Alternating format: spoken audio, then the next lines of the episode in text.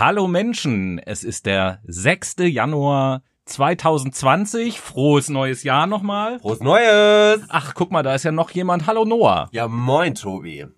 Und gut ins neue Jahr gekommen? War relativ besoffen. Ja, jetzt, jetzt sind wir ja auch wieder etwas katerfrei im, Oh ja. im Gegensatz zu unserem letzten kleinen Snippet, was wir da veröffentlicht Ihr haben. konntet es ja hören. Es äh, hat uns auf jeden Fall ein bisschen äh, bedrückt. Ja, aber vielen wird es wahrscheinlich so gegangen sein, nehme ich mal an. Also, ich, ich würde lügen, würde ich jetzt sagen. Nein. genau, so sieht das nämlich aus. Auf jeden Fall so, wie auch im Dezember schon versprochen angekündigt, äh, 6. Januar die erste reguläre Sendung nach unserer, naja, eine richtige Dezemberpause war es ja nicht. Wir haben ja trotzdem viel geboten, aber äh, Dezemberpause von den regulären Sendungen zumindest. Genau so ist es nämlich. Wir haben euch ja ein paar kleine Schnipsel gegeben von dem, was wir über den Dezember geplant haben. Und ich hoffe, wir konnten euch damit erfreuen. Die gehen immer noch die Eskimos nicht aus dem Kopf. Aber naja. Nein, die Eskimos waren so Und vor allen Dingen die Eskimo-Polizei. Fell, Tobias. Vor allen Dingen die Eskimo-Polizei. Ja. genau. Und wenn Eskimos Selbstmord begehen. Ja, perfekt. Okay, ähm, erste regu- reguläre Sendung des neuen Jahres. Im Übrigen Jubiläum an dieser Stelle auch. Ne? Unseren Podcast gibt's jetzt schon seit zwei Jahrzehnten. Wow. Krasse Scheiße, wir haben lange durchgehalten. Ne? Wahnsinn, Alter. Wahnsinn, Wir Wahnsinn. haben Durchhaltevermögen bewiesen. Ich hoffe, ihr werdet uns das zugute schreiben. Ja, erste Sendung im neuen Jahr. Ähm, als allererstes beschäftigt mich da natürlich eine Frage an euch draußen. Und zwar wollte ich mal wissen, ob ihr alle, die uns jetzt äh, zuhört, auch schon so richtig gebührend eure Neujahrsvorsätze zerfickt habt oder nicht. Die meisten wahrscheinlich schon. Für diejenigen, Zerfickt auf jeden Fall. äh, für diejenigen, die es nicht getan haben, beziehungsweise ähm, Vorsätze noch umsetzen wollen, für die soll diese Sendung so ein kleines bisschen sein. Ich nenne sie jetzt einfach mal die große Büchersendung. Wir haben uns nämlich mal zusammengesetzt ähm, und uns überlegt, Mensch, was haben wir denn alle schon so für Bücher gelesen in unserem Leben, was auch so ein bisschen thematisch reinpasst in unseren Podcast-Content so. Ja, würde ich schon so unterschreiben, dass das auf jeden Fall thematisch passt. Und genau, und da hat jeder von uns äh, sich drei Bücher ausgesucht. Aus 300. oder so. Und Weil wir sind ja krasse Geeks. ja, total. Und ähm, ja, wollen euch die einfach mal vorstellen, jeder von uns drei Stück.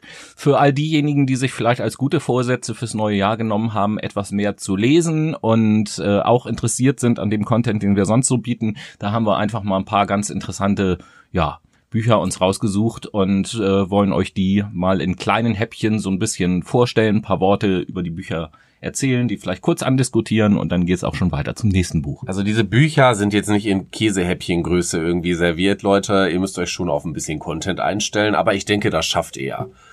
Ja, mit der frischen Energie des neuen Jahres sollte das möglich sein. Aber sicher doch, den Kater habt ihr ja schon längst vertrieben, vor ungefähr fünf Tagen. Von daher sollte das wundervoll klappen.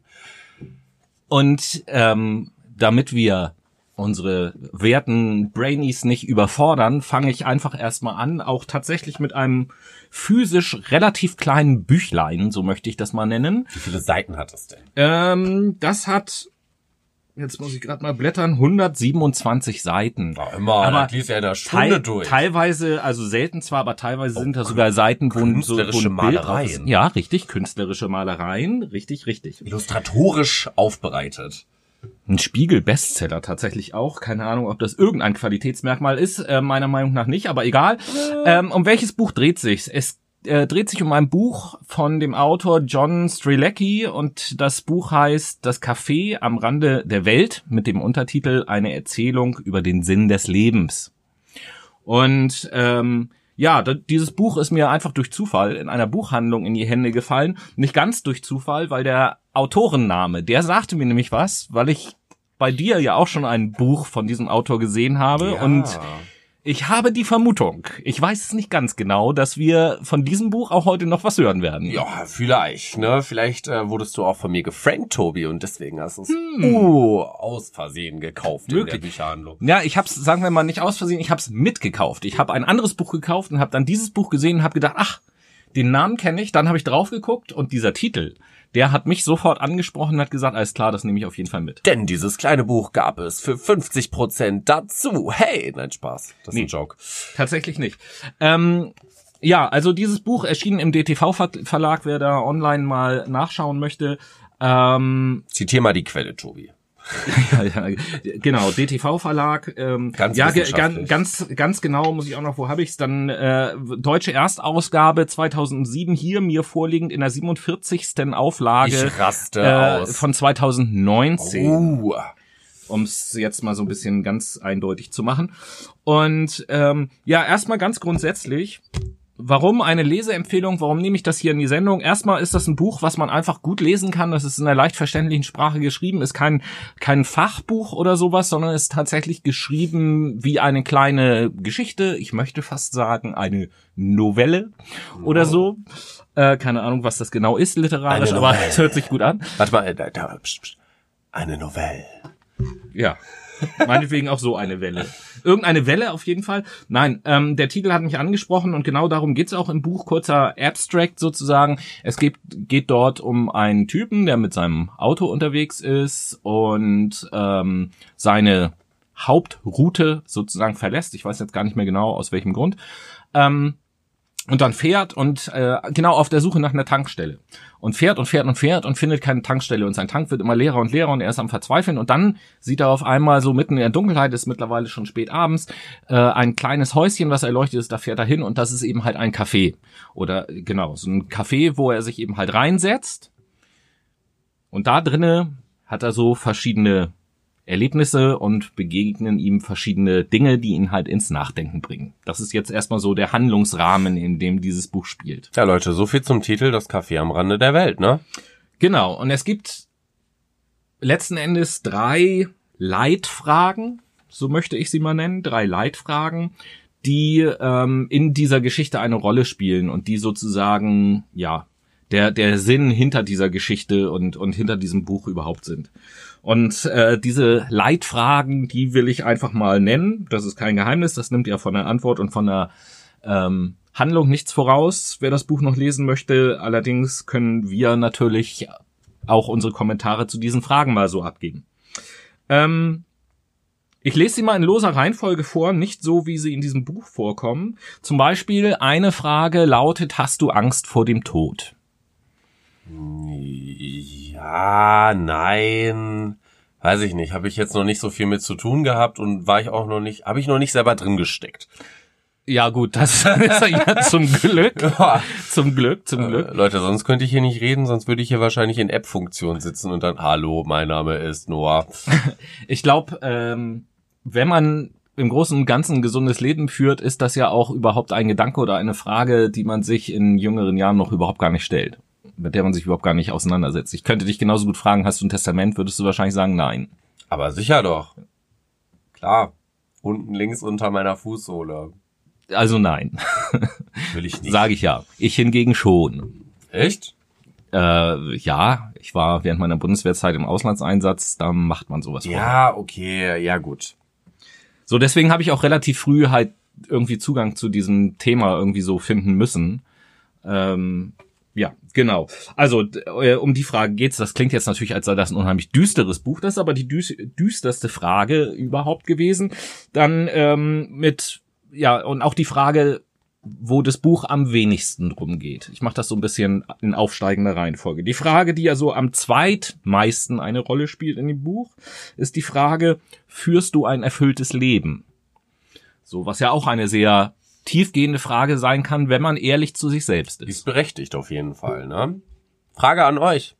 Findet ihr, dass ihr ein erfülltes Leben führt, lebt, es so wahrnehmt? Schreibt uns doch einfach mal eine E-Mail über factthebrain at gmail.com oder schreibt uns auch gern einfach mal eine Direct Message über unseren neuen Instagram-Account, den wir haben. Dort schreiben wir euch auf jeden Fall sehr, sehr gerne zurück und vergesst natürlich nicht, ähm, einfach mal ein Abo zu hinterlassen beziehungsweise uns zu folgen und schaut auch gerne noch mal auf unserer Twitter-Seite vorbei. Dort könnt ihr einfach mal einen schönen Tweet mit @factmybrain verlinken. Vielleicht liken wir den ja oder vielleicht retweeten wir ihn. Ja, wir werden sowieso auch hier alle möglichen Cross-Postings und sonst irgendwas, also sprich bei äh, Twitter posten wir natürlich auch unseren Instagram-Account, wie ihr den findet und umgekehrt. Und äh, im Übrigen fällt mir gerade ein, Instagram ganz neu, super Idee, da können wir doch eigentlich auch Folgendes machen, dass wir in den nächsten Tagen, im Laufe der nächsten Tage, ähm, für die Leute, die es interessiert, Bilder von den Büchern, die wir vorstellen, äh, dort posten. Das dann ist brauchen, eine ne? hervorragende Idee. Das machen Wozu haben wir das Ding denn? Ja, genau so ist es. Wir müssen ja Content, Content, Content verbreiten. Ne? Wie sind wir jetzt überhaupt drauf gekommen? Du hast die Brainies da draußen irgendwas gefragt. hab sie Führst du ein gefragt. erfülltes Leben? Ja, genau, So. richtig. Genau. Ja, und ähm, noch mehr Fuck My Brain kommt dann mit der nächsten Frage quasi, die nämlich diese Frage vorher wieder so ein bisschen in Frage stellt, nämlich, warum bist du hier? Und mit hier, hier? ist natürlich auf dieser Welt gemeint. Ach so. Und ich glaube, erst wenn man sich mit dieser Frage wirklich auseinandergesetzt hat, kann man auch beurteilen, ob man ein erfülltes Leben äh, führt, weil die Antwort auf diese Frage ist die Erfüllung, die ich finden kann im Leben. Ja, aber sicher doch. Also du musst ja irgendwo auch einen Sinn und Zweck dahinter sehen, was du hier zu tun hast, was du machen möchtest, was deine Erfüllung ist in dem Fall. Also es allrounded eigentlich, diese drei Fragen. Ne? So, das Ding ist, wir, wir, wir haben ja das Stichwort Erfüllung. Wir haben ja ganz viele industriell hergestellte Erfüllungen, die sich jeder irgendwie kaufen kann. Und das tun viele Menschen auch reichhaltig, äh, jeden Tag, an jedem Wochenende, äh, keine Ahnung, Freizeitvergnügen, alles irgendwie bezahle ich für, bekomme ich was so. Ähm, und viele Leute sind damit ja auch happy und sagen, ey, cool, Wochenende Party und Job easy und alles. Aber, Saufen! genau, aber äh, meiner Meinung nach kann das ja nicht die Erfüllung sein, so. Weißt du? Über überhaupt nicht. Gebe ich dir recht. Also saufen am Wochenende jetzt auch. Ja, das ist so ja wirklich, okay, aber, aber- auch Party, Geld, Kohle. Also generell äh, muss ich auch sagen, viele Leute beziehen sich gerne auf Materialismus und finden das total toll oder auf Kapitalismus und finden das total toll. Also überdenkt das mal. Das gab's halt auch nicht immer, ne? So. Das sowieso. Und die Frage ist, ob das ja eben halt wirklich glücklich macht. Und äh, hier, um da den Abbinder zu diesem Buch zu machen, geht es letzten Endes auch darum, dass dieser Typ, der in dieses Café kommt, sich dann so Gedanken macht, ob sein sein Leben, wie er es bisher gelebt hat, ob das so richtig gewesen ist und äh, erkennt halt durch die Beschäftigung mit diesen Themen so dieses berühmte Hamsterrad des Systems, in dem wir alle sind und so weiter und so fort. So, also im wahrsten Sinne des Wortes ein Buch, was Gedanken anregt. Haben wir jetzt gerade schon wieder gesehen, über was für welche Fragen wir hier nur mal so in den Raum gestellt haben. Ja. Äh, Für jede einzelne dieser Fragen können man eigentlich eine Sendung drüber Ich machen. so. formuliere mal einfach einen kleinen, ja, ein kleines Outro zu dem Buch. Wenn ihr Lust habt auf einen kleinen philosophischen Exkurs aus dem Alltag, um euch ein wenig zu besinnen, dann lest euch gerne Das Café am Rande der Welt von John Strilecki. Stri Strilecki, ne? Strilecki. Würde ich jetzt mal so sagen. Ja, würde ich auch sagen. Ich kann ihn nicht so aussprechen. er sprach zu Ihnen, Professor Dr. Noah Brühl. Vielen herzlichen Dank. Ich übernehme gerne. Ja. Äh, ja, wie gesagt, also mein Buch handelt halt auch von John Strelacki. Allerdings, Das handelt von John Strelak. nein, das handelt ist nicht, es ist geschrieben davon, mein Gott, aber, aber, aber, die beiden Protagonisten, die innerhalb des Buches sehr oft erwähnt werden und ein Zusammenspiel haben, da beginnt der eine auch mit J. Der heißt aber Joe. Joe ist ein Mitarbeiter eines Unternehmens und ähm, fährt jeden Tag von New York nach Chicago mit dem Zug. Ich glaube zumindest, es war New York. Kann auch sein, dass es einfach nur Downtown war und er fährt nach Chicago. Von New York nach Central. Chicago. Das heißt, er fährt zur Arbeit? Ja, genau richtig. Das, ich ich habe jetzt keine ich habe jetzt keine Kilometer im Kopf, ne? Das heißt, dass der eine Strecke jeden Tag irgendwie 700, 800 Kilometer mit dem Zug fährt. Ja, das kann es auf jeden Fall nicht sein. Also sagen wir mal erst von Downtown nach Chicago das gucken wir, rein. weil ich guck gerade mal nach, wie weit es von New York nach Chicago ist. Erzähl mal weiter. Und ich erzähle weiter. Ja, genau. Auf jeden Fall, Joe fährt eines Tages zur Arbeit und ist total deprimiert und der Meinung, boah, ich habe gar keinen Bock auf meinen Job und es ist total elendig nervig und in dem Unternehmen fühle ich mich auch eigentlich nicht wohl. Da trifft er am Bahnsteig einen Mann, einen sehr großen Mann mit Aktenkoffer, langem Mantel und einem sehr bemerkenswerten Hut, der sehr viel Raum einnimmt auf dem Bahnsteig. Nämlich nicht dadurch, dass er fett ist, sondern dadurch, dass er eine Persönlichkeit einfach so viel Raum einnimmt. John findet diesen Menschen so faszinierend, aber traut sich nicht, ihn anzusprechen. Eines anderen Tages spricht der Mann Joe an und stellt sich vor unter dem Namen Thomas Deral. Thomas Deral ist ein Unternehmer, der 15 jetzt 15 sehr erfolgreiche Unternehmen führt, die sehr rentabel sind und sich im Wirtschaftsbereich ähm, ansiedelt, beziehungsweise generell eher im Unternehmerbereich. Ähm, Thomas ist davon überzeugt, dass es wichtig ist, die Mitarbeiterproduktivität zu fördern und vor allen Dingen auch Unternehmen zu schaffen, die Sinn und Zweck stiften. Das bedeutet nicht, dass das Unternehmen ein Produkt rausbringt, was Sinn und Zweck stiftet, das ist klar, sondern die Mitarbeiter beziehungsweise die Investoren, aber auch die stillen Teilhaber dieses Unternehmens oder dieser Unternehmen sollen erkennen, wieso sie in diesem Unternehmen arbeiten und ihren Sinn des Lebens darin finden. Also das auch Buch, ein Buch, was verpackt ist in einer Geschichte. Genau richtig. Ähm, was dazu kommt ist, eines Tages Joe und Thomas sind gute Freunde geworden über die Jahre und irgendwann kriegt Joe von der Ehefrau von Thomas übermittelt per E-Mail auf einer langen Reise, dass Thomas einen Gehirntumor hat. Und da beginnt die Geschichte.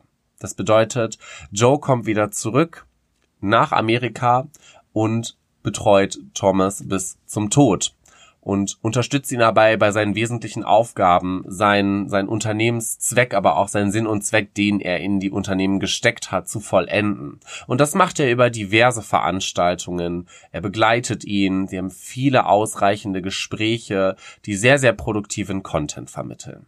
Das Buch, worüber ich rede, heißt The Big Five for Life was wirklich zählt im Leben und ist ein, ich sage mal, eine Management-Lektüre, die sich wirklich sehr gerne Unternehmer, Führungskräfte, aber auch Mitarbeiter durchlesen können, um erkennen zu können, was wichtig ist in ihrem Arbeitsleben. Ja, aber also Jetzt stelle ich mir mal vor, ich bin da irgendeine Führungskraft in irgendeinem Unternehmen und höre das jetzt beispielsweise und denke mir auch, jo, keine Ahnung, ich wollte sowieso ein Buch lesen, weiß nicht welches, jetzt hole ich mir das mal.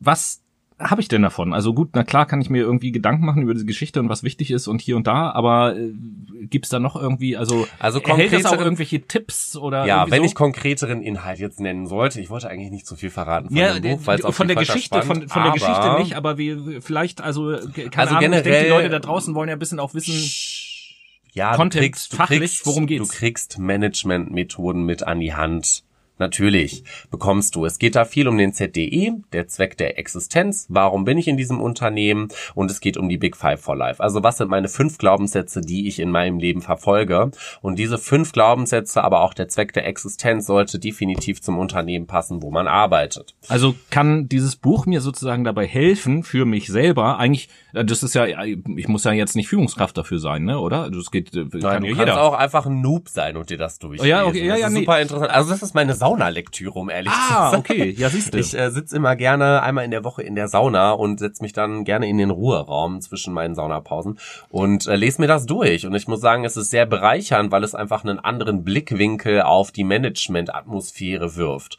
Generell wird dir einfach viel näher erklärt, warum es wichtig ist, den Mitarbeiter zu fördern, warum es wichtig ist, Tipps zu nutzen, die jetzt in dem Buch auftauchen, die ich jetzt aber nicht weiter nee, nee, alles werde. Ähm, um letztendlich zu verstehen, wie du dein Unternehmen rentabler gestalten kannst, beziehungsweise effektiver gestalten kannst, damit deine Mitarbeiter viel produktiver sind, das Image des Unternehmens genau konform mit den Mitarbeitern geht, also dass die so. Unternehmenskultur hervorgerufen wird, dass die Weil Leute gerne in dem Unternehmen arbeiten und halt wirklich auch lange bei der Arbeit bleiben. Darum geht es grundlegend. Weil ich hätte jetzt nämlich so ein bisschen was anderes erwartet. Was hast du erwartet? Auch. Naja, das geht jetzt die ganze Zeit um irgendwelche Unternehmen. Ich hätte jetzt gedacht anhand des Titels, dass wenn ich jetzt dieses Buch lese, dass das mir helfen kann, bei mir selber so ein bisschen zu erkennen oder mir Hilfestellung gibt, wie ich erkennen kann, was denn für mich in meinem Leben wirklich wichtig ist, äh, was so meine wichtigsten Werte sind und äh, Nein. Nicht. Nein. Dahingehend hilft das Buch nicht weiter. Es bezieht sich halt schon auf Wirtschaft und auf die Unternehmenskultur. Ja, hätte ja sein können, dass das, dass man diese Beispiele ja, wie du als übertragen kann aufs, ja, ja, ja, aufs, aufs Leben klar, oder so. Wie, wie du als Unternehmer in dem Fall. Also was weiß ich, ich mache mal jetzt zum Beispiel, was ich kenne. Also dazu gesagt, ich habe das Buch halt noch nicht gelesen. So, ähm, aber was ich halt kenne aus Unternehmen, mit denen ich zu tun habe, ist, dass beispielsweise eine Analyse gemacht wird, was sind so wichtige Kunden, die ich habe. Und wenn ich das jetzt auf mein Leben übertragen würde, könnte das ja, wenn ich das Instrument auf mein Leben übertrage, könnte ich ja sagen, vielleicht kann mir das eine Hilfestellung bieten, welches dann tatsächlich irgendwie die fünf wichtigsten Menschen in meinem Leben sind oder irgendwie sowas. Nein, dahingehend hilft es nicht. Also das ist wirklich okay. eine plumpe Antwort. Das ist wirklich ein Buch, was als Roman geschrieben ist, was halt Managementmethoden beinhaltet und was es, es erklärt es sehr spielerisch und es ähm, erklärt es auch sehr emotionsvoll, dass es mehr im Gehirn hängen bleibt. Dass du halt eine bessere Anbindung zu diesen Methoden bekommst, sag ich mal. Okay, krass. Es ist jetzt auch nicht voll mit irgendwelchen Management-Tipps. Also du Nee, hast alles so gut. Ich hab ja- fünf, sechs, sieben Tipps, die du an die Hand bekommst. Das reicht aber auch. Ich habe ja dann nur einmal, als ich das Buch bei dir liegen sah, habe ich ja nur einmal da reingeblättert, äh, beziehungsweise ein, ein kleines Stückchen gelesen.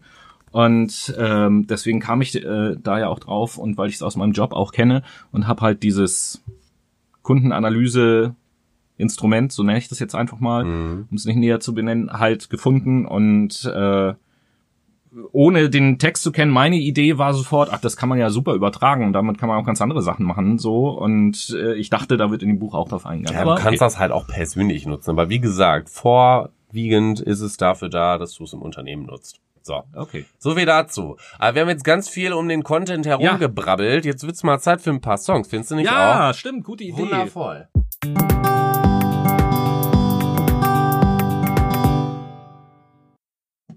Es ist Late Machado Playlist Time, Playlist Time. Tobi, was hast du für einen Song mitgebracht? Jo, ähm, als erstes Lied möchte ich recht unkommentiert einfach mal von dem Künstler Dawn das Lied, ähm, wie heißt es noch gleich? Ach ja, A Better Part of Me auf die Playlist setzen. Better part of me. Zeig mir, dass du das Lied nicht kennst. Nein, ich kenne es auch nicht. hörst dir nachher an und du weißt, am besten, am besten hörst du dir das gleich mal auf leise die ersten fünf Sekunden nur an, damit wir in äh, hier in dieser Sendung deine Reaktion auf dieses Lied haben, weil ich weiß, dass du es kennst, sehr gut sogar. Wie heißt das nochmal? Äh, Dorn, D-O-R-N. Ja. So, und dann Better Part of Me, mach aber leise, dass wir es hier nicht in der Sendung haben, wegen GEMA und so. Ah, doch, ich kenne das. Ich kenne das. Das ist auch von Into the Wild, kann das sein? Alter, Noah, nicht dein Ernst gerade. Ist es? Nein. Oh. Von wem ist es dann?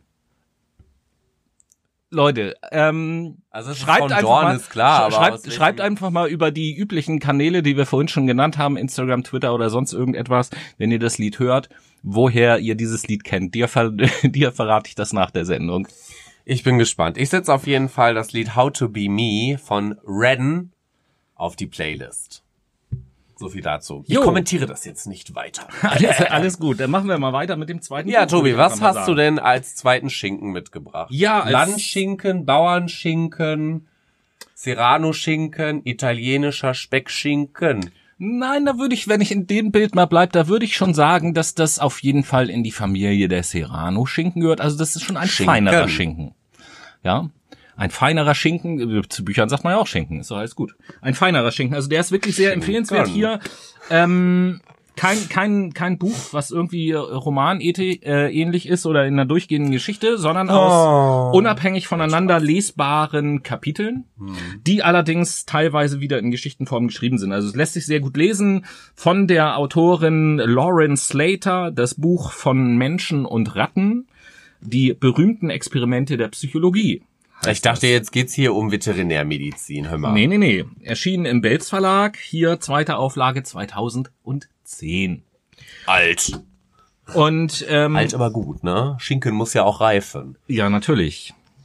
Ähm, und auf alten Schiffen lernt man das Segeln und äh, keine Das Ahnung. kam was. jetzt im falschen Kontext. alte, alte Geigen spielen am besten. Auch ein alter Gaul reitet gern. und Sorry, auf aber- einem alten Fahrrad habe ich Fahrradfahren Ah, bitte gelernt. hör auf, ich denke an Sex. Ah. Okay, Ja, habe ich auch gemeint. ja. Auf einem Gaul schaut man nicht ins Maul, ne? so.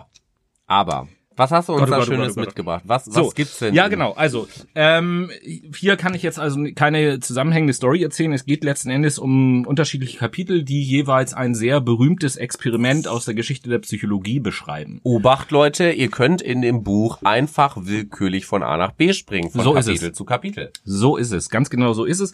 Und jetzt können wir natürlich nicht, äh, das sind insgesamt sind das zehn Kapitel. Jetzt können wir natürlich nicht auf jedes Kapitel eingehen, aber ich habe mir einfach mal so ein, das ist fast wie in so einem Bücherclub jetzt. Ich habe mir einfach mal so ein paar Kapitel rausgesucht, die ich einmal kurz Uh. Stell mal vor. ansprechen möchte. Willkommen zu unserer Jahressitzung. unserer Buchautorin. Genau. Als nächster trägt vor Tobias. Ja. Was hast du Und das mitgebracht? zweite Kapitel als Beispiel trägt den Titel Obscura mit dem Untertitel Stanley Milgram und der Autoritätsgehorsam. Da müsste bei dir doch auch was klingeln, Kling, kling, kling, oder? kling. Schon mal Milgram gehört? ist böse. Milgram ist böse. Ja, Milgram ist böse. Also er hat schon seine Probanden hart verarscht, muss man sagen. Die hatten schon Schiss in seinem Experiment. Das stimmt. Also der Titel des Kapitels sagt ja schon, worum es so ein bisschen geht. Um das Thema Autoritätsgehorsam. Warum ist das so? Was für Faktoren spielen da eine Rolle? Was macht das mit Menschen, das Thema Autorität? Ähm, die Geschichte dahinter sind natürlich, wie so oft, die Ereignisse des Zweiten Weltkrieges und der als äh, amerikanischer ähm, Psychologe wollte halt ähm, untersuchen und hatte erstmal so die Idee im Kopf, dass äh, bei den Europäern, insbesondere bei den Deutschen, es irgendwie genetisch eine Veranlagung gäbe, besonders autoritätshörig zu sein, im Gegensatz zu den Amerikanern. So, das war eigentlich so der Gedanke, der damals in der Zeit auch so ein bisschen vorherrschte und er wollte dem so ein bisschen nachgehen und wollte eben halt mal untersuchen, wie weit gehen denn Leute und gibt's da halt irgendwie Unterschiede und hat sich da so ein relativ, man könnte fast sagen, ein perfides äh, Experiment ausgedacht. Eigentlich Das damals ist perfide. Das ist nicht vielleicht perfide. Ja, das in der- ist perfide. in der damaligen Zeit, frühe 60er Jahre, war das einfach ein geniales Experiment. Heute, aufgrund dem Vorhandensein von Ethikkommissionen und so, was ja auch Eth- sinnvoll ist, würde so ein Experiment überhaupt gar nicht mehr zugelassen werden. Richtig. Ähm, Wer es halt nicht kennt, nur so ein paar kurze Worte dazu, worum es da geht in diesem Experiment. Äh, es werden Rollen verteilt, Lehrer und Schüler und der Schüler, der muss Dinge auswendig lernen, der Lehrer fragt ab und wenn der Schüler eben halt einen Fehler macht, wird der Schüler bestraft und der wird bestraft durch einen Stromschlag, den er erhält mit von Fehler zu Fehler steigender Stromstärke. So und es gibt auch noch einen Testleiter im Raum und äh, es wird eben halt beobachtet, welcher Lehrer wann aufhört oder wann den Testleiter fragt, sollen wir jetzt wirklich noch weitermachen oder sonst irgendetwas. Das waren natürlich nachher keine echten Stromschläge und so, aber der Lehrer, der Versuchsaufbau war so, dass der Lehrer immer dachte, er verleiht, verleiht jetzt, ähm, vergibt jetzt echte Stromschläge. Und äh, ich sage nur so viel, die Ergebnisse sind kulturunabhängig und sind erschreckend Mhm. tatsächlich, wenn man sich das durchliest. Und äh, wer mal im Internet ein bisschen luschern möchte, dieses Experiment wurde, ich meine, in den späten 90er, Anfang 2000er Jahren oder so in Holland im Rahmen einer fiktiven Fernsehshow wiederholt. Auch ein interessantes Wurde auch Experiment. äh, nach 2000 nochmal. Ja, war das nach 2000? Ich weiß es nicht mehr genau. Aber das war dann in einem anderen Rahmen. Das war in einem deutschen äh, Labor.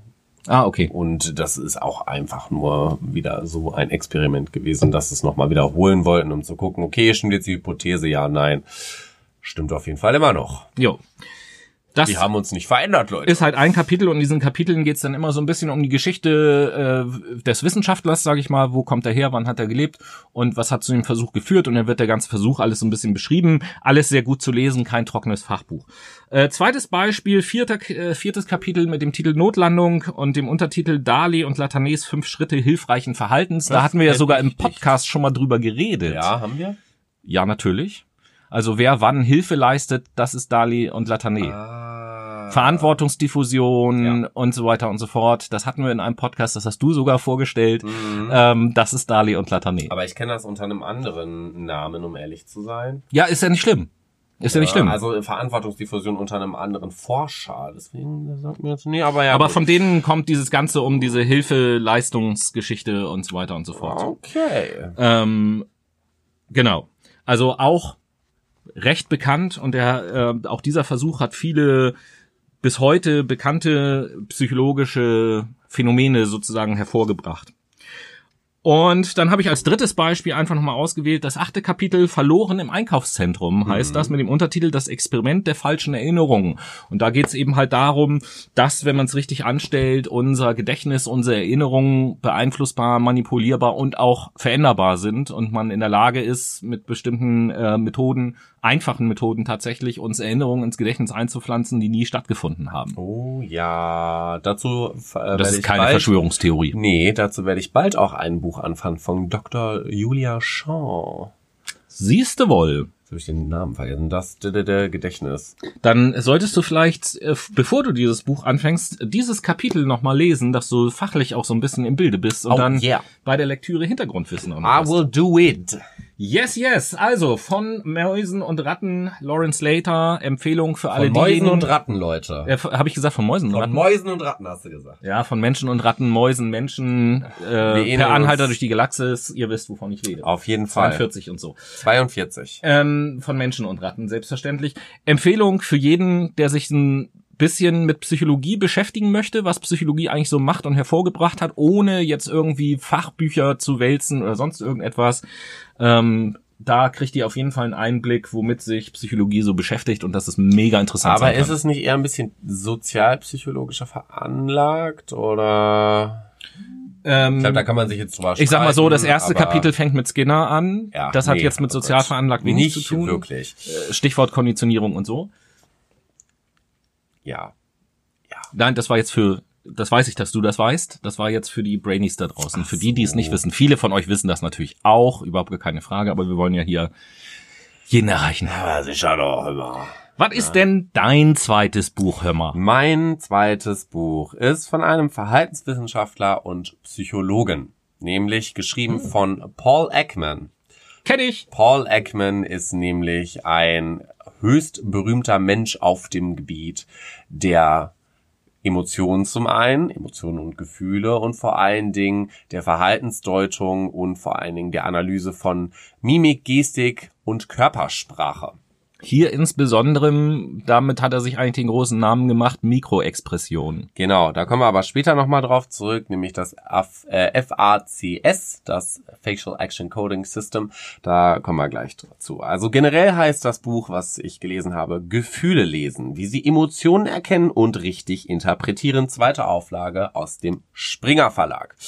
In dem Buch werden erstmal die Forschungsergebnisse von ihm ein bisschen dargestellt. Ne? Wie ist der Typ eigentlich darauf gekommen? Hier so ein paar Emotionen im Gesicht zu erkennen und und und. Na, der ist nicht äh, grundlegend dahin gefahren und wollte unbedingt jetzt mal gucken, ja, wie sieht denn eigentlich Trauer bei dem aus und wie sieht das und das bei dem aus, sondern er wollte grundlegend erstmal forschen. Aber je, je nachdem erst nach ähm, in, in, in nach Uganda, nach Uganda glaube ich geflogen und hat dann eine Expedition gemacht und ihm ist dann irgendwann aufgefallen, dass die ähm, Afrikaner dort unten andere ja, sag ich mal, Expressionen, also Ausdrücke im Gesicht haben und andere Verhaltensweisen, wenn es um Basisemotionen geht.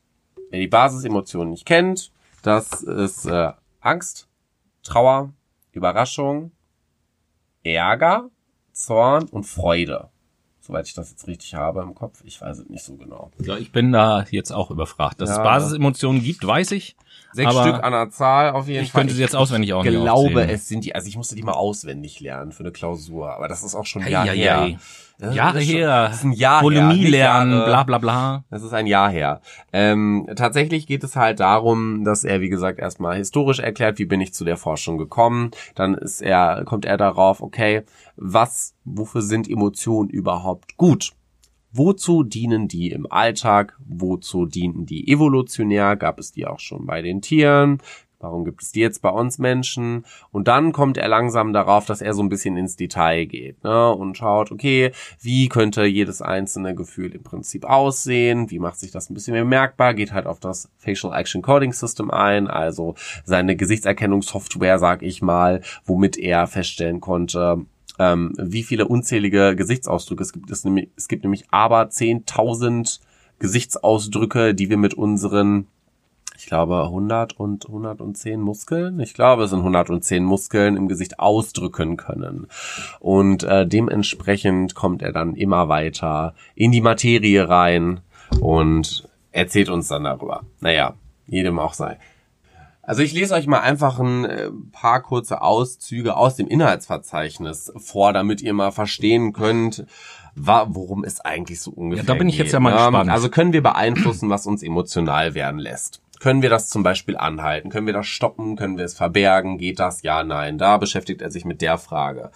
Viertes Kapitel, emotionales Verhalten. Was ist das überhaupt? Wozu dient das? Wo wird das produziert? Dann hast du die einzelnen, ja, Emotionen, die er durchgeht. In Kapitel 5 Trauer und Verzweiflung, in Kapitel 6 Ärger und Zorn, in 7 Überraschung und Angst, 8 Ekel und Verachtung. Das hat er nochmal hinzugefügt. Das war in der ersten Auflage nicht mit dabei.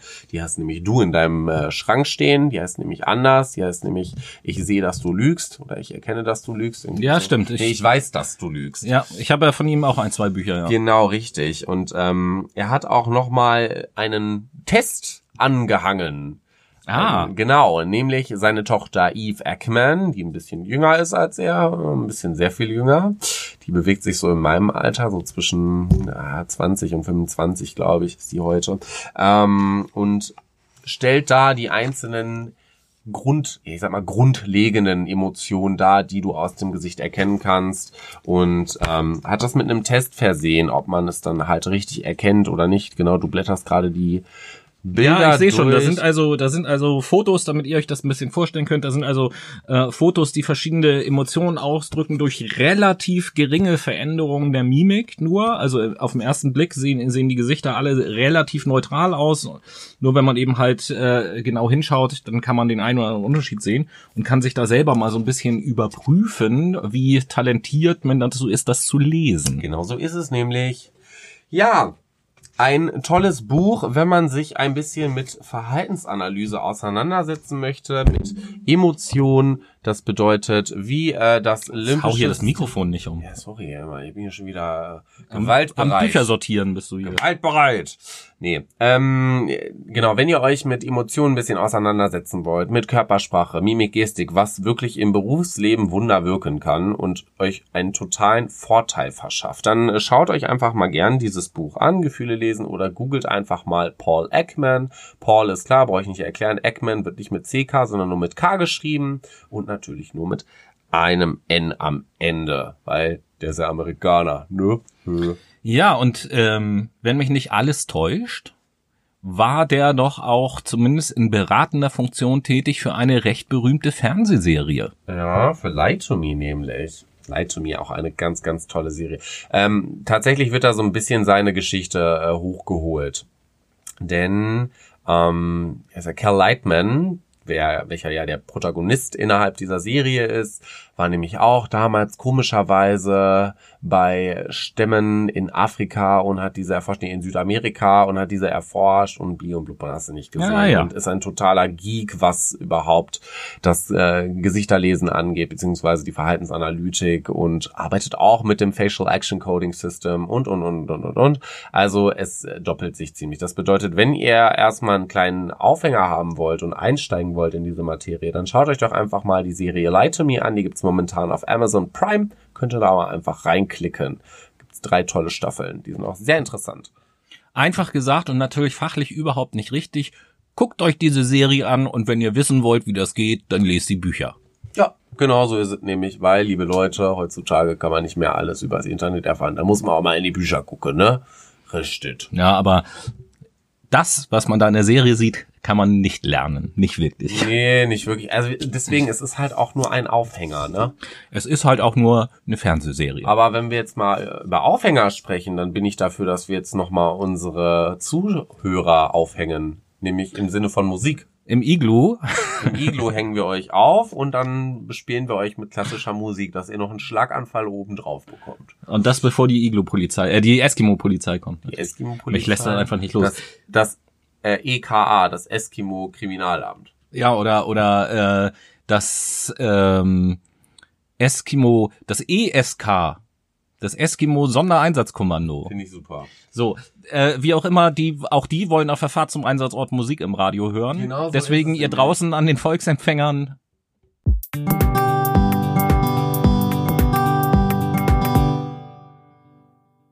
Late Machado Playlist. Okay. Ja, jetzt brauchen wir bald gar keine Musik mehr, wenn du singst, ne? Adam. Late Machado Playlist. Ich glaube, wir bleiben doch lieber bei der Musik. Late, late, late Machado. Late Machado. Late Machado. Oh, aua, das war mein Septum. Ja, kleine Sünden bestraft der Gott sofort. Schnauze. Nein. Tobi, Ja, was hast du für einen Song mitgebracht? ich habe einen alten, nein, einen alten Klassiker wollte ich gerade sagen. Nein, einen älteren Song, ich glaube aus den 80er Jahren, später 80er, frühe 90er von Madonna, das Lied Open Your Heart. Da, da, da, da, da, da, Auch dieses Lied kennst du wieder nicht, ich merk schon. Ah, nee, das ist. äh, Ja, das ist kein, keins von ihren ganz großen Liedern, das stimmt. Wie heißt das denn nochmal? A, Walk in the Park? Das hat aber mit Madonna nichts zu tun. Weiß. Ja, und was packst du auf die Playlist? Ich packe auf die Playlist von Vance Joy. Vielleicht kennt ihr Vance Joy. Das ist dieses Lady, come on down to the riptide. Das kennt eigentlich jeder. Ähm, und das Lied heißt Georgia.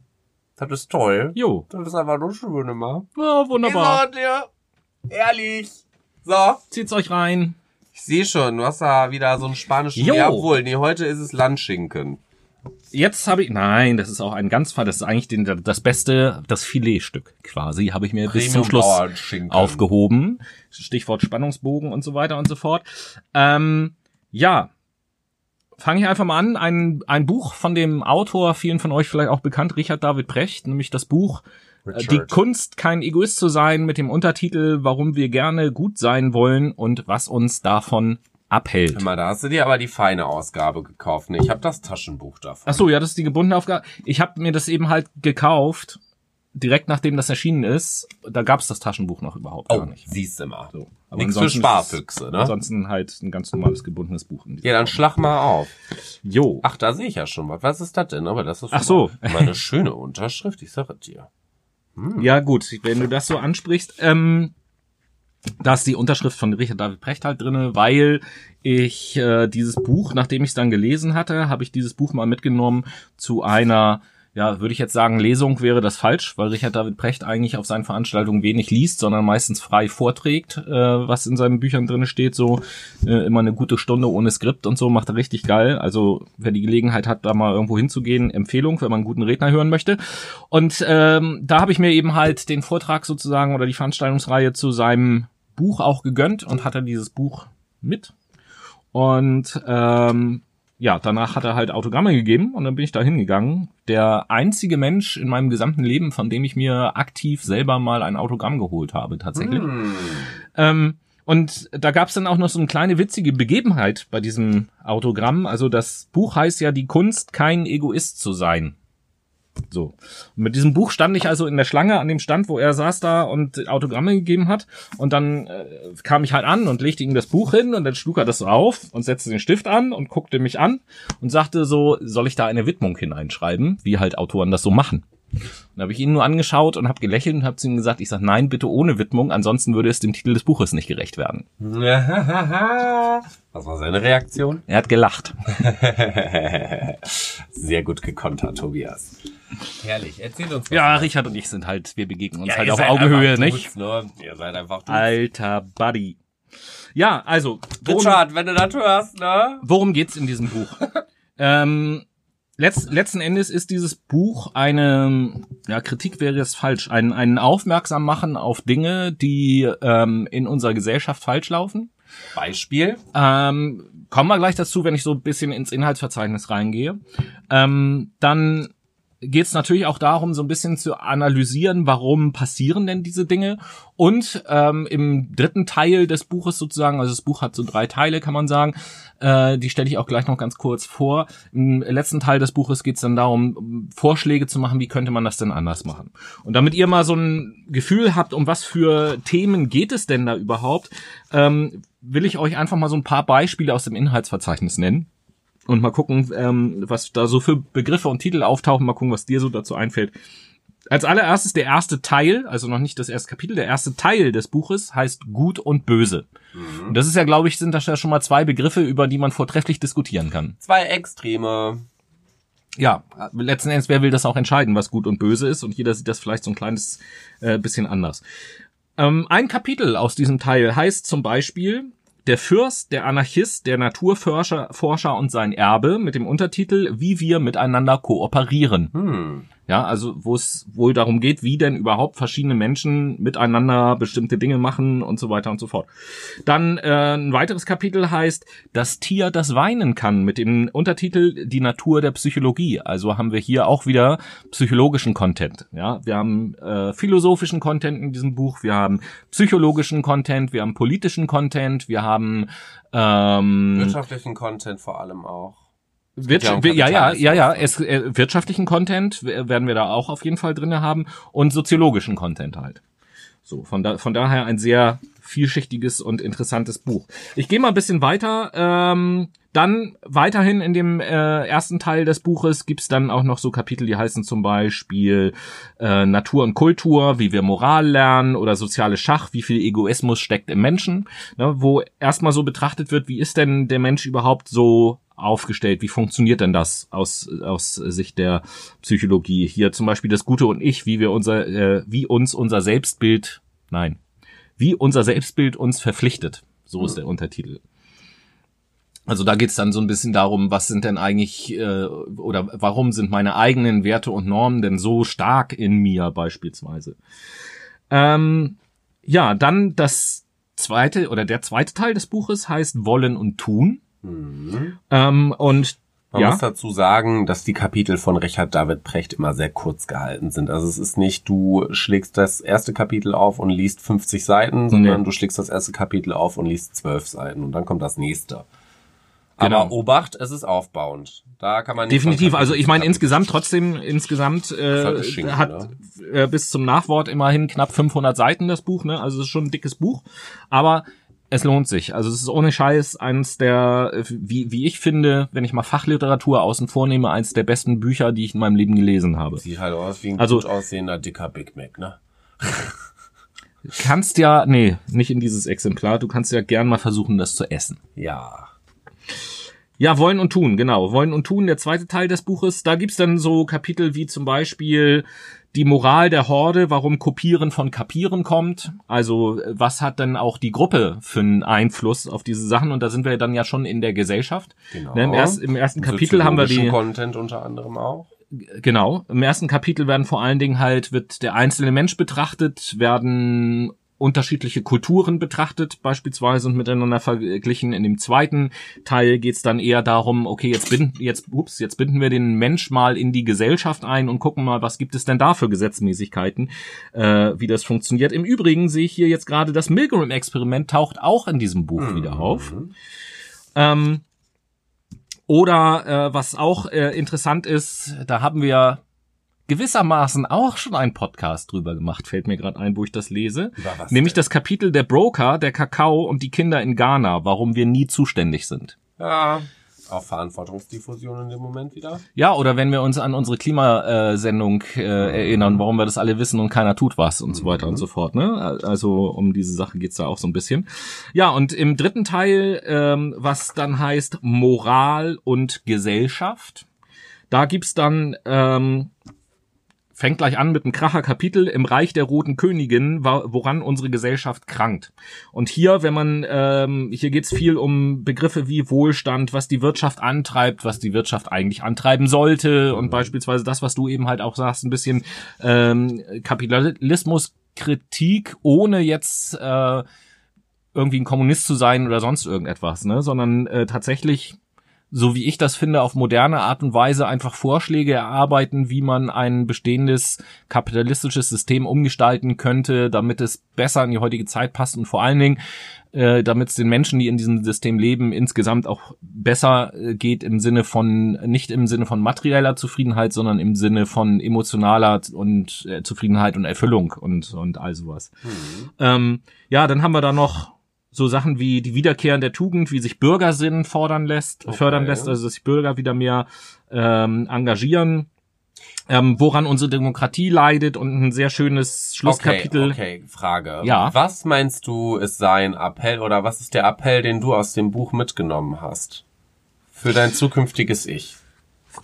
Für mein zukünftiges Ich, also ähm, die Lektüre dieses Buches, so kann ich auf jeden Fall mal sagen, hat meine Sichtweise auf äh, manche Probleme, die diese Gesellschaft hat, verändert, auf jeden Fall. Okay. Zum, zum Positiven. Und vor allen Dingen hat es mir aufgezeigt, dass überall dort, wo Veränderungen vonnöten, wirklich vonnöten sind, und ich rede jetzt nicht davon, mir neue Schuhe zu kaufen oder äh, eine Zahnbürste in einer anderen Farbe zu kaufen, sondern wirklich, was weiß ich, Entscheidungen wie äh, Jobwahl oder die die äh, kulturelle Ausrichtung eines Unternehmens und solche Sachen, also gro gro große Entscheidungen, ähm, dass da tatsächlich einfach wirklich radikale Veränderungen her müssen, damit das in Zukunft noch funktionieren kann und äh, es eben halt nicht mehr so weitergehen kann, nur so an kleinen Stellschrauben zu drehen. Das ist so ein Thema, was ich gerne nochmal aufgreifen möchte, ausführlich. Äh, so viel vielleicht schon als kleinen Spoiler. Ähm, das haben wir, glaube ich, in der Eskimo-Sendung oder so, haben wir das kurz gesagt, dass wir irgendwann ja auch nochmal eine Sendung über das Thema Bildungssystem machen werden. Und das ist ein sehr schönes Beispiel dafür, wie in der Vergangenheit verändert wurde und wie in der Zukunft verändert werden muss, damit äh, dieses System in Zukunft überhaupt noch funktionieren kann. Dieses System wird nicht weiter funktionieren können. Ja, und äh, sehr beispielgebend äh, finde ich auch das letzte Kapitel mit dem Titel Speakers Corner, mit dem Untertitel Der Verlust der öffentlichen Verantwortung und wie wir sie zurückgewinnen müssen. Ähm, also im dritten Teil, wie gesagt, nimmt er viele Beispiele. Das sind natürlich seine eigenen Gedanken. Davon kann man halten, was man möchte. Und das ist seine eigene Meinung. In vielen Punkten, die ich da gelesen habe, stimme ich ihm mittlerweile echt überein. Äh, in, in manchen Details vielleicht nicht so, überhaupt keine Frage. Da soll sich auch jeder dann immer seine eigene Meinung bilden zu den Dingen. Aber ich finde, dass das ein sehr erhellendes Buch ist, was ganz, ganz interessante gesellschaftliche Themen und wichtige Themen auch, die uns alle angehen, irgendwie anspricht und eine absolute äh, Leseempfehlung, wenn man Lust hat, sich so ein bisschen Gedanken zu machen über das Leben, was wir hier in dieser Gesellschaft führen und wie es vielleicht besser sein könnte. Hört sich auf jeden Fall nach einem klasse Buch an, was man mal in den Ferien durchblättern sollte, beziehungsweise akribisch durcharbeiten sollte. Wir sind ja eine Leistungsgesellschaft. Ja, irgendwo dazwischen, du Leistungsmensch. Äh, durchblättern reicht da nicht, durchackern muss man es auch nicht. Man Und jetzt ein Tipp für alle, die uns zuhören. Man kann es einfach lesen. Und genießen. Das sowieso. Yay. Ja, und dann kommen wir doch mal zu deinem letzten Buchtipp. Last but not least. Ich stehe ja ganz persönlich auf die Dummies-Bücher. Ich finde die klasse. Ich weiß nicht, ob Ja, ist ihr auch die passend kennt. irgendwie, ne? Schnauze. Ich weiß nicht, ob ihr die kennt. Wahrscheinlich schon. Die sind bestimmt den meisten Menschen ein Begriff, nämlich die Reihe für Dummies. Ähm, dieser Verlag, ich weiß gar nicht genau, welcher Verlag es ist, es ist auf jeden Fall äh, eine Marke von Wiley. Ähm, die bringen einfach den komprimierten Content aus großen wissenschaftlichen Disziplinen zusammen und beschreiben es auf wunderbaren 500 Seiten. Ähm, genau, der Willey VCH Verlag, also eine Marke von Willey auf jeden Fall. Gut. Jedenfalls äh, rede ich GmbH und Co. KG AA. KG, KGA, Kommanditgesellschaft AA. Ja, scheiß Kommanditgesellschaft. Genau, scheiß Wirtschaft, nennt Spaß. ähm, jedenfalls stehe ich auf das Buch Psychologie für Dummies, habe ich dir aus deinem Bücherregal geklaut. Muss I ich ehrlich know. gestehen. Ähm, ich werde mir heute Abend auch noch eins bestellen. Wö. Aber ja, wie gesagt, ähm, in Psychologie für Dummies geht es einfach mal darum, die verschiedensten Wirst du, wirst du wahrscheinlich das Buch bestellen. Intelligenz für Dummies. Manchmal würde ich ihn gerne mit diesen 500 Seiten Äh, schlagen. Was aber auch ein geiler Buch, was aber auch ein geiler Buchtitel wäre tatsächlich. Tobias. Kontenance. Jedenfalls geht es in dem ähm, Buch größtenteils erstmal darum, was ist überhaupt Psychologie und was ist Hobbypsychologie. Das wird im ersten Kapitel erstmal so ein bisschen angerissen und dann wird geschaut, okay, was ist denn diese naive äh, Theorie eigentlich, wie wir Schlussfolgern. Es geht weiter damit, wie wir Wissenschaft nutzen können, also Theorien nutzen können, um sie auf unseren Alltag zu übertragen. Wir beschäftigen uns mit der Hardware, der Software und der Wetware. Das bedeutet, wir beschäftigen uns mit unserer Biologie, unserem Gehirn, das heißt zentrales Nervensystem, peripheres Nervensystem. Wir schauen uns unsere Sinnesorgane an, wie nehmen wir wahr, wie setzen wir um, wie bilden wir uns daraus einen Eindruck. Ähm, genauso schauen wir uns das Bewusstsein an nochmal im genaueren dann Bewusstsein dazu die Sinneswahrnehmung, weil die spielt ja da mit. Ne? Ohne unsere Sinne können wir nicht Bewusstsein bilden. Bei Ähm, den Themen, die du jetzt schon so aufgezählt hast, klingt das für mich wie so ein, wie so ein, wie soll ich das mal sagen? So ein spielerisches so ein Lehrbuch. oberflächlicher, so ein oberflächlicher Gleitflug durch die äh, Themen des Grundstudiums Psychologie. So oberflächlich würde ich es gar nicht nennen. Also natürlich ist es ein Anriss von dem Ja. Ganzen, was man im Studium Das meine ich mit oberflächlich. Aber ich muss sagen, wenn du jetzt nicht Psychologie studierst, sondern, weiß ich nicht, Mathe auf Lehramt, oh Gott, bitte mach das nicht, danke.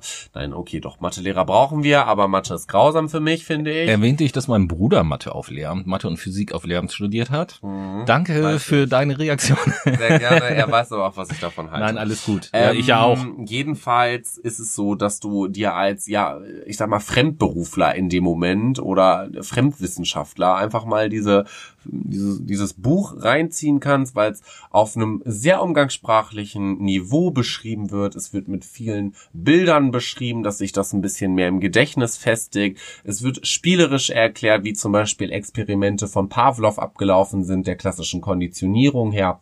Oder beispielsweise von Thorndike, wo er über operantes Konditionieren philosophiert bzw. experimentiert hat. Aber es geht halt auch um biologische Anteile, vor allen Dingen auch neurowissenschaftliche Anteile, die so ein bisschen vorgestellt werden. Die werden jetzt nicht im Detail erklärt. Das bedeutet, ihr könnt kein Neurowissenschaftler danach werden oder Neurologe oder sowas. Aber ihr könnt euch wenigstens ein kleines Urteil darüber bilden, wie unser Gehirn funktioniert. Das klingt nach einem bunten Potpourri von Themen aus der Psychologie. Ja, es geht aber auch noch weiter. Also Sozialpsychologie ist mit drinne, Persönlichkeitspsychologie ist sehr viel mit drinne. Wir schauen uns aber auch im genaueren mal ein bisschen die moderne Psychopathologie an. Wir schauen uns an, wie beispielsweise psychische Störungen entstehen. Was passiert da im Gehirn? Was hat zum Beispiel die Kindheit damit zu tun? Was hat die Gegenwart damit zu tun? Ähm, wir schauen uns aber auch Therapieformen an, wie beispielsweise die tief fundierte Psychoanalyse nach Freud oder die Psychodynamik, letztendlich aber auch sowas wie die VT, also die Verhaltenstherapie oder die klientenzentrierte Gesprächspsychotherapie nach Carl Rogers. Da wird im äh, 20. Kapitel ein bisschen mehr drüber nach. Nee, gar nicht. Nee, nee, nee, nee, nee, nee, nee. Das ist im 19. Kapitel. Ähm, man schaut sich ein bisschen an, wie psychologische Tests aufgebaut sind. Wir schauen uns aber auch an, wie man mit Stress und Krankheit umgeht. Also wie ihr seht, Leute, ihr habt da so ein Allround-Book auf 500 Seiten komprimiert. Wie funktioniert so ein bisschen die Psychologie? Ist jetzt nicht so, dass ihr danach sagen könnt, ich bin Psychologe, aber ihr könnt sagen, ich bin auf jeden Fall kein Hobbypsychologe mehr. Ne? So viel dazu. Das ist ja so ein bisschen generell dieses Konzept auch von diesen Dummies-Büchern, dass je nachdem, welches Thema die gerade beleuchten, eben halt äh, einfach ganz viele Aspekte aus diesem Bereich in relativ komprimierter Form mal fachlich so ein bisschen kurz aufbereiten. Ähm, tatsächlich, ich äh, ist ja auch mein Buch, ich kenne solche Bücher natürlich auch, auch wenn ich das jetzt nicht in Gänze gelesen habe, ich habe das mal geschenkt bekommen. Ähm, es ist halt gut verständlich einfach geschrieben und äh, das ist bei allen Dummies-Büchern auch so, von daher auch für den Laien absolut les- und verstehbar, sag ich mal, für den Du psychologischen halt Laien. bloß ein bisschen Ausdauer mitbringen. Ja. Es sind halt 500 Seiten, ne? Genau, genau. Wobei man hier natürlich auch nicht, man muss jetzt nicht das von der ersten bis le- letzten Seite lesen. Wer sich für Psychologie interessiert, Empfehlung. Beziehungsweise Opa. vielleicht, vielleicht auch für die Leute, die sich überlegen, ob sie nicht mal Psychologie studieren wollen äh, und aber gar nicht so ganz genau wissen, okay, was passiert da fachlich eigentlich? Da kann man mit so einem Buch auf jeden Fall kriegt man einen sehr, sehr guten Einblick, womit sich die Psychologie alles so beschäftigt, was für Methoden verwandt werden. Teilweise ja auch, wenn du von Therapie sprichst, was es für Berufsfelder gibt, wo das Anwendung findet und so. Genau so ist das nämlich und die Titel sind abnormal geil. Also sowas wie Du böse Ratte, du böse oder Thorndikes Katzen knuddeln. So, Das ist halt geil. Bei der bösen Ratte geht's äh, vermutlich wieder ums Skinner. ja, richtig, genau so ist es. Oder sowas wie eine helfende Hand reichen. Könnte auch missverstanden werden. Ey, das ist jetzt, naja, ich sag da mal jetzt nichts zu, außer dass das jetzt schon das zweite Mal ist, dass du hier so ein Parental Advisory Sexual Content. genau äh, in Umlauf bringst. Aber gut, lass ich nochmal so einen Raum Entschuldigung, bei dem ersten Mal wolltest du drauf einsteigen, ja? Nein, da habe ich nur, da habe ich einen Liedtext zitiert, tatsächlich. Ähm, Ich kann dir dieses Lied nachher auch vorspielen. Und du Ja. sagst, ich bin da gerade gedanklich. Das meine ich ja gar nicht. Ich meine von dem e- hier Emotionen, äh, wo, wo ich über Gefühle lesen gesprochen habe. Das Buch von Paul Ekman. Da wolltest du auch schon öfter auf solche kleinen bösen Sachen, Situationen hinaus. Da wollte der ich- Tobi da wollte ich- immer so lieb. da dabei wollte ich aufs- total versaut. Mit den Muskeln und Ausdrücken, da wollte ich auf Scheißen Ja, hinaus. genau richtig. Eigentlich bist du ein bisschen versaut. Okay, dass du jetzt Scheißen und Sex miteinander zusammenbringst, das, hab ist auch sehr gesagt, interessant. Das hast du gesagt. Was zur Hölle, liebe Leute, wie ihr merkt, ne? Ja, wir können auch anders. Irgendwann machen wir nochmal die große Ekelsendung und dann besprechen wir all solche Themen. Oh ja, dann können wir über Pickel ausdrücken reden. Oh mein Gott. Und vor allen Dingen ganz wichtiges Thema, über das wir da reden werden, das Thema Toilettenpapier. Da gibt es also, da müssen wir echt was besprechen. Aber egal, das hat jetzt in dieser Sendung erstmal nichts verloren. Falten. Ja, danke fürs Kaputtmachen des Spannungsbogens. Die wissen ja gar nicht, worum es geht. Also außerdem haben die das bis dahin eh vergessen. Ach so, Ne? Das Arbeitsgedächtnis hält das nicht so lange drin. da könnt ihr alle mal sehen, wie viel Zutrauen Noah so zu euch hat. Ja, Entschuldigung, ich denke nur wissenschaftlich rational. Das ist halt der Fall. Aber jetzt hier nicht lang umschwafeln. Alles gut. Komm doch mal zu deinem.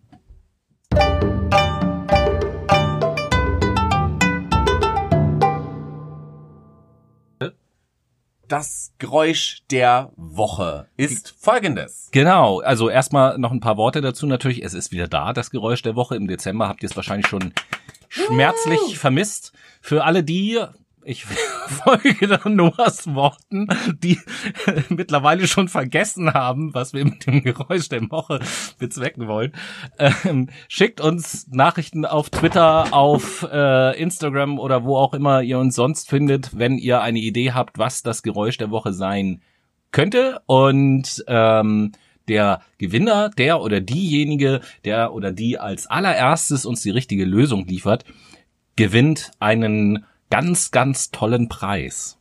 Was wird aber noch nicht verraten. Nee. Ja, und das Geräusch dieser Woche ist folgendes. So, bitteschön. Danke. Puh. Halleluja, das war ein anstrengendes Geräusch der Woche. Jesus in Heaven, Alter. Naja, wie dem auch sei, nach dem Geräusch der Woche kennt ihr es ja, dass wir dann den Tweet der Woche vorstellen. Deswegen Oh ja. kommt jetzt der.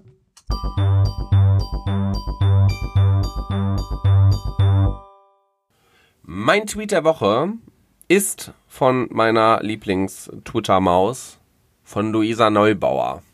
Jo, Luisa die kam ja auch schon mal vor. Die hast du schon mal als Tweet der Woche gehabt, glaube ich. Toll. Ja, auf jeden Die ist so poetisch. Weiß, wisst ihr auch warum? Wisst ihr was?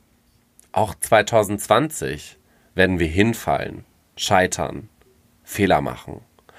Nur werden wir uns nicht davon aufhalten lassen, sondern aufstehen und daraus lernen und dann zusammen stärker, lauter, schneller, gerechter, inklusiver, toleranter und liebevoller werden. Und Erfolge feiern. Schöner Tweet. Poetisch, oder? Ich liebe Herrlich, die Alter. herrlich. Luisa, Shoutout an dich. Du Ja, bist von mir auch. Geil. Auf jeden Fall, ja. Dann kommen wir so langsam zum Ende, ne? Sind wir jetzt tatsächlich auch schon wieder am Ende angelangt. Also es gibt jetzt noch ein, zwei Kleinigkeiten, aber äh, so im Großen und Ganzen neigt sich die Sendung jetzt dem Ende, kann wir man mit sagen. Ne? Kleinigkeit 1 an. Kleinigkeit eins. Vorhin in einem Nebensatz erwähnt, hier jetzt nochmal ganz explizit, was ist neu? Instagram. Instagram! Instagram! Juhu, Instagram ist neu. Leute, wir haben einen Instagram-Account. Schaut doch einfach mal auf Instagram unter dem Username FuckedMyBrain vorbei. Genauso wie, unsere, wie unser Podcast, unser Twitter-Account, aber nicht wie unsere E-Mail. Ähm, und folgt uns einfach mal. Lasst uns gerne ein Like da. Wir posten dort jede Woche unsere neue Folge. Verlinkt haben wir unseren Podcast in der Biografie und versuchen euch so gut es geht auf dem Laufenden zu halten. Genau, so wie diese Woche gesagt, dass wir im Laufe der Woche nach und nach die Bücher posten werden dort beispielsweise. Und äh, auch schaut doch mal rein, wenn ihr es gehört habt, vielleicht die ein oder andere Aufnahme ähm, von unseren Aufnahmen. Aufnahme von unseren Aufnahmen.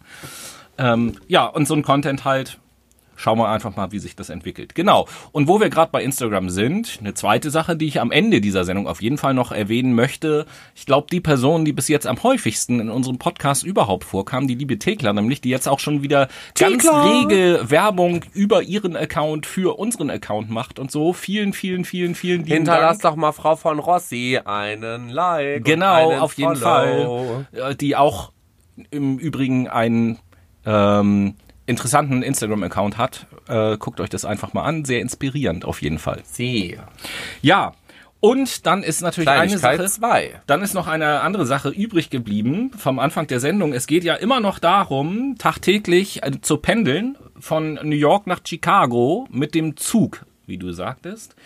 Ähm, also ich, äh, ich habe es jetzt hier gefunden, 789 Meilen, das sind so äh, 1000 Kilometer, ähm, vielleicht ja, etwas mehr als 1000 Kilometer, sogar 1200, Kilo, 11, 1200 Kilometer so, keine Ahnung, das jetzt, äh, kein Ups. Bock, das auszurechnen. Mit dem Zug 18 Stunden eine Strecke. Ups. Ähm, ein besonderer Mensch, wenn das, also wie viel Pendlerpauschale kriegt denn der bei Viel. so viel Kilometer? Antwort viel. Punkt. Was machen Sie von Beruf? Pendeln. Ich komme Yeah. zu nichts anderem. Es geht halt nicht. Halten wir anders. fest, es war wahrscheinlich nicht Chicago. Und wir pendeln jetzt mal auf die Couch. Denn es ist schon wieder vorbei mit Fucked My Brain. Aber liebe Leute, seid nicht traurig, denn nächste Woche hören wir uns schon wieder zu alter Stund am Montag. So ist es. Ähm, wir hoffen, ich hoffe, wir hoffen, dass wir euch ein paar Inspirationen geben konnten mit dieser Folge, die ja, auch wenn es eine reguläre Folge ist, doch inhaltlich ein kleines bisschen anders war. Aber wir dachten an die neuen Vorsätze. Ihr habt jetzt auf jeden Fall sechs Buchtipps, die alle empfehlenswert sind.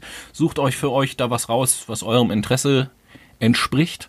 Und äh, dann hoffe ich, dass ihr nicht enttäuscht äh, seid. Sollt ihr irgendeins von diesen Büchern mal gelesen haben, dann könnt ihr natürlich auch unseren bekannten Kanälen auch uns jederzeit da mal einen Kommentar zu so einem Buch dalassen oder so.